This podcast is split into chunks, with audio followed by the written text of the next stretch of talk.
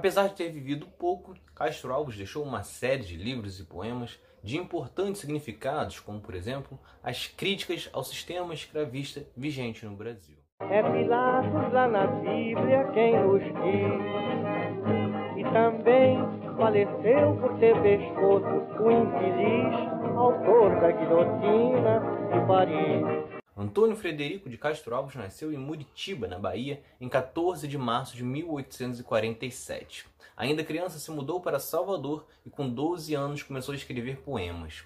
Em 1862, ele vai para Recife para cursar a faculdade de Direito, em um momento que a cidade fervia com ideais abolicionistas e republicanos.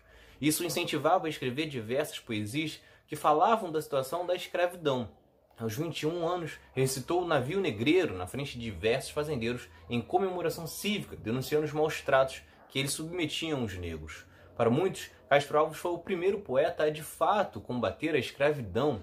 Exatamente por isso, acabou sendo conhecido como o poeta dos escravizados, pois foi diversos momentos em que ele bateu de frente com os grandes fazendeiros. Castro Alves morreu em 6 de julho de 1871, aos 24 anos. Desde os 17 anos já apresentava problemas nos pulmões. Dedicou essa curta vida a falar sobre amor, morte, a igualdade, o abolicionismo, a vida da população mais pobre. Se tornou uma das principais figuras do romantismo no Brasil, dando a esse estilo um sentido social e revolucionário que o aproximava do realismo.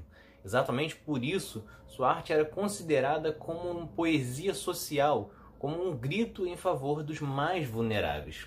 Entre as principais obras estão A Canção do Africano, Adormecida, Hinos do Equador, O Navio Negreiro e Vozes da África. Todas essas obras estão disponíveis gratuitamente, pois já são de domínio público. Se vocês gostaram, curtam, se inscrevam para não perder nenhum episódio do outro lado da história.